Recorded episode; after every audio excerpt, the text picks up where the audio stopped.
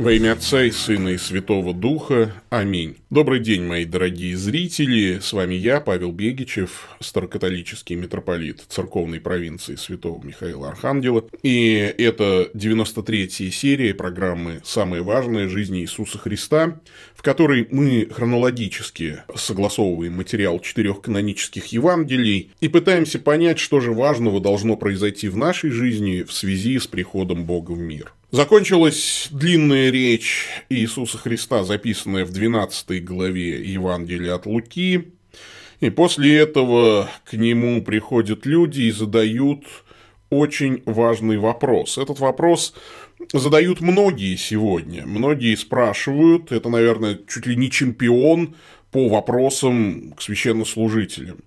Если Бог благ, и Бог сотворил этот мир, и Бог всемогущ, почему тогда умирают невинные люди? Почему умирают невинные? Это интересный вопрос, который имеет право на существование, потому что в этом мире действительно, мы видим сплошь и рядом, умирают те, кто, по нашему мнению, смерти ну никак не заслуживает. Давайте прочитаем этот фрагмент потому что Христос отвечает на этот вопрос притчей, и эта притча выворачивает вопрос наизнанку и позволяет взглянуть на него с неожиданного ракурса. Давайте прочитаем.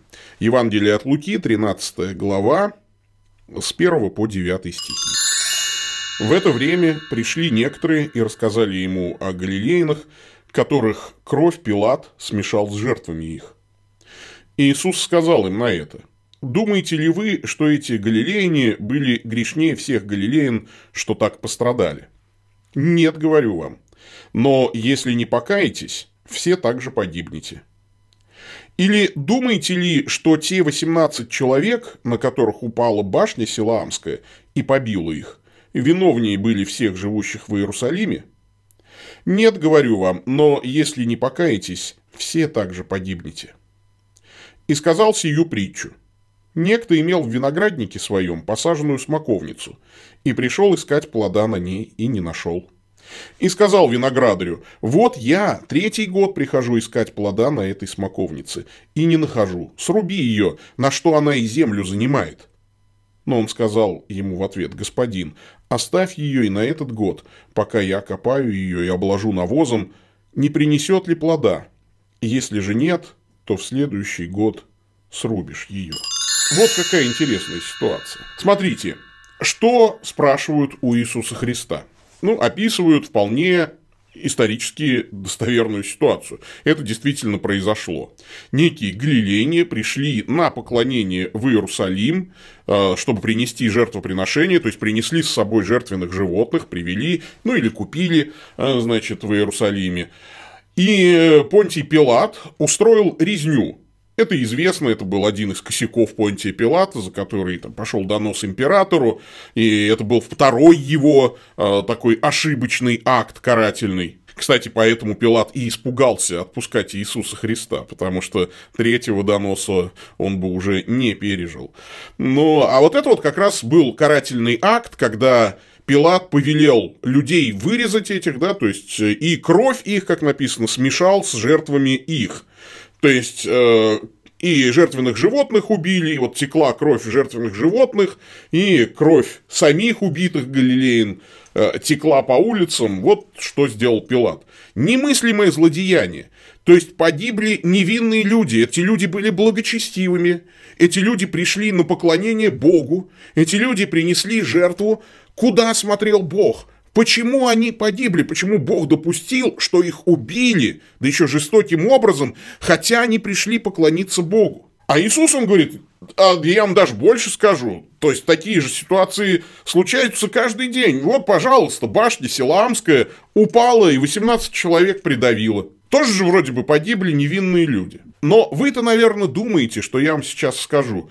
Бог знает, знает, кого убивать. Это как в анекдоте, да, там один э, прелюбодей э, плывет на корабле, а он обещал Богу не прелюбодействовать, да, и вдруг там кораблекрушение, он молится, Господи, неужели там из-за меня погубишь весь корабль. Значит, Бог говорит, типа, долго я вас, прелюбодеев, на один корабль собирал.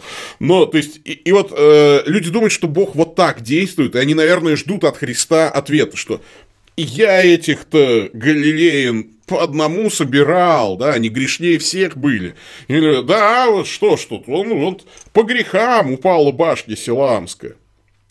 А Христос не отвечает на ожидания людей. Он не, не ведет себя как такой фарисей, который говорит, ну, по делам, по делам этим грешникам. Он говорит, а знаете, что я вам скажу, друзья мои? Если не покаетесь, все также погибнете. Они вообще не грешнее вас. Они от вас не отличаются ничем. И вопрос, который задают люди Богу, почему умирают невинные – Христос выворачивает на 180 градусов. Он говорит, знаете, вообще не удивительно, что люди умирают. Я бы вам задал другой вопрос. Скажите, как вы думаете, а почему живут виновные? Почему умирают невинные? Вопрос неверный. Невинных нет, не существует. Все вы должны погибнуть. Они не грешнее вас, они погибли, но они не грешнее вас. Но если вы не покаетесь, вы все погибнете. Гораздо интереснее задать себе вопрос, а почему еще кто-то живет? Вот вообще не удивительно, что кто-то погибает и умирает. Удивительно, что кто-то еще живет. И вот притча, которую рассказывает Христос, она как раз отвечает на вопрос, почему кто-то живет. Каждый из нас, каждый из этих людей похож на эту смоковницу. Смертный приговор уже вынесен. Все должны погибнуть. Но если ты сегодня проснулся, если ты живешь, то это вовсе не потому, что когда-то мама и папа дали тебе жизнь, и у тебя все нормально функционирует и так далее. Нет, не поэтому. Тогда почему же мы с вами живем? Почему вы живете? Задумайтесь. И Христос притчей отвечает, почему вы живете? Во-первых, он говорит, вы живете, потому что Бог дал вам жизнь. Некто имел в винограднике своем посаженную смоковницу. То есть он ее посадил, это он дал ей жизнь. Причем она и место, и землю занимала, да, то есть у нее было место в жизни. Причем обратите внимание, что место у нее было незаслуженно даже хорошее. И мы действительно часто даже незаслуженные какие-то милости в этой жизни э, получаем. Смоковница растет, обратите внимание, в винограднике. Значит, и виноградарь, э, значит, ухаживает за виноградом и за смоковницей. А для винограда отводится лучшая земля, потому что, ну, вот это такой специальный продукт. А плода нет. Тебя посадили, тебе дали жизнь. И ты живешь только поэтому. Бог дал тебе жизнь. Если бы Бог не дал нам жизни, мы бы не существовали. Бог, великий Бог, однажды решил поделиться бытием и создал этот мир. Неудивительно, что кого-то нет. Удивительно, что кто-то есть. Да? Это очень удивительно, что что-то существует вместо того, чтобы ничему не существовать. Смерть очень проста. Это распадение, да, вот, прекращение движения, жизни и так далее. Это полное молчание, пустота, темнота, небытие. Это легко. Чтобы что-то распадалось, да, не нужно поддерживать эту жизнь, да, там, то есть вот чтобы что-то существовало, нужно приложить усилия, творческие усилия. Бог их приложил, и вы живете только потому, что Бог дал вам жизнь. Вторая причина, почему вы живете, потому что Бог возложил на вас надежду. Он пришел искать плода. Он не просто, как говорят деисты, выплюнул вас из небытия в бытие и бросил развиваться там по своим законам. Бог не самоустранился из вашей жизни.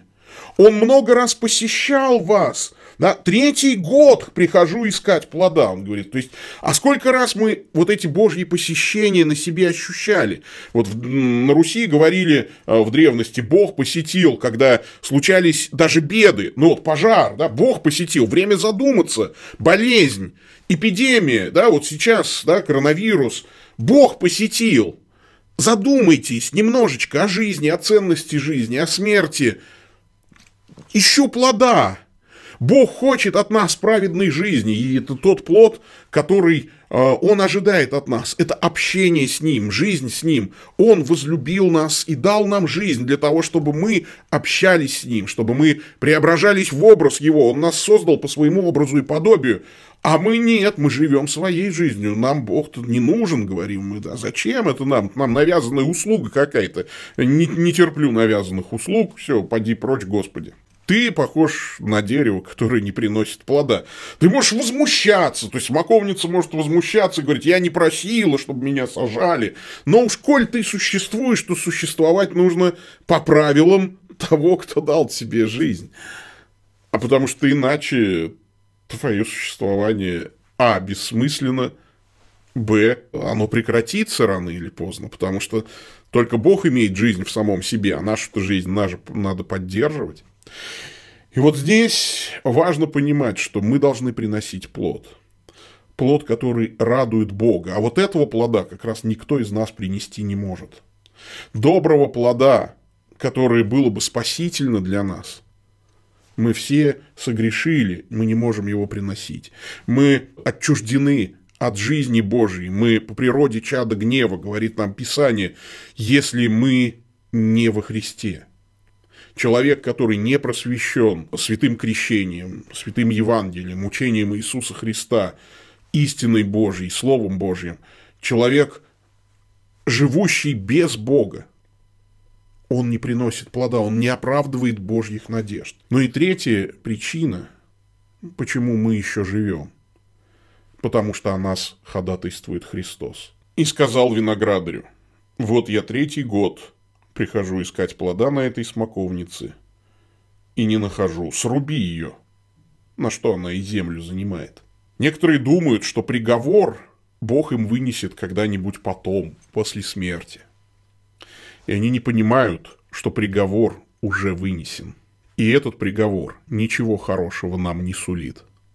Сруби. На что землю занимает? Пользуется ресурсами, пьет воду, удобрения, а плода нет. Отбирает ресурсы у винограда, нет плода. Но вот виноградарь вступается. Говорит, еще буду удобрения добавлю, еще там окопаю, еще позабочусь. Давай еще годик подождем. И это не просто притча, а на самом деле Бог каждому из нас вынес смертный приговор. И почему он еще над вами не совершился, почему вы утром сегодня открыли глаза, почему вы выпили первую чашечку кофе, почему вы дышите, это только потому, что Христос на небесах еще ходатайствует. И говорит, я умер за этого человека. Он еще живет, Господи, без нас, да, то есть вот Бог, Святая Троица, Отец, Сын и Святой Дух, Он живет без Бога. Но мы еще, давай, еще подождем, Отче Небесный. Прошу тебя, давай еще подождем. Вдруг покаяться. И апостол Петр говорит, почему не приходит второй раз Христос? Не медлит Господь с исполнением обетования, как некоторые почитают то медлением, но долготерпит нас, не желая, чтобы кто погиб, но чтобы все пришли к покаянию. Христос ждет покаяния. Если не покаетесь, все также погибнете. Покаяние – это изменение образа мыслей, это изменение своего отношения к Богу, к своей жизни, это волевое решение жить по-божьи, оставить свои грехи, начать с ними бороться, бежать в церковь, на исповедь, если вы крещены. Если не крещены, то креститься, бежать в церковь на исповедь, бежать к причастию, бежать творить дела милосердия. Потому что дела милосердия есть смысл творить только когда у вас проблемы с вашими грехами решены. Только тогда эти дела милосердия будут способствовать вашему спасению, утверждать вас в статусе детей Божьих и показывать всему миру, что вы дитя Божье. У этой притчи нет окончания. А что было дальше? Могут спросить какие-то слушатели. Так ее срубили или нет, эту смоковницу-то? Ее чего? Она начала плодоносить или ее срубили? А знаете, почему у этой притчи нет окончания? Потому что вы еще живете. И окончание этой притчи каждый из вас допишет самостоятельно. Либо вы покаетесь и начнете приносить плод, либо вы отправитесь в вечную погибель. Вот и все. Выбор очень простой. Неудивительно, что кто-то умирает. Неудивительно, что какую-то смоковницу срубили. Смоковницу, не приносящую плода. Удивительно, что кто-то еще землю занимает. Подумайте об этом хорошенько. Господь с вами. Да благословит вас всемогущий Бог, Отец, Сын и Дух Святой. Идите в мире. Пока-пока. thank you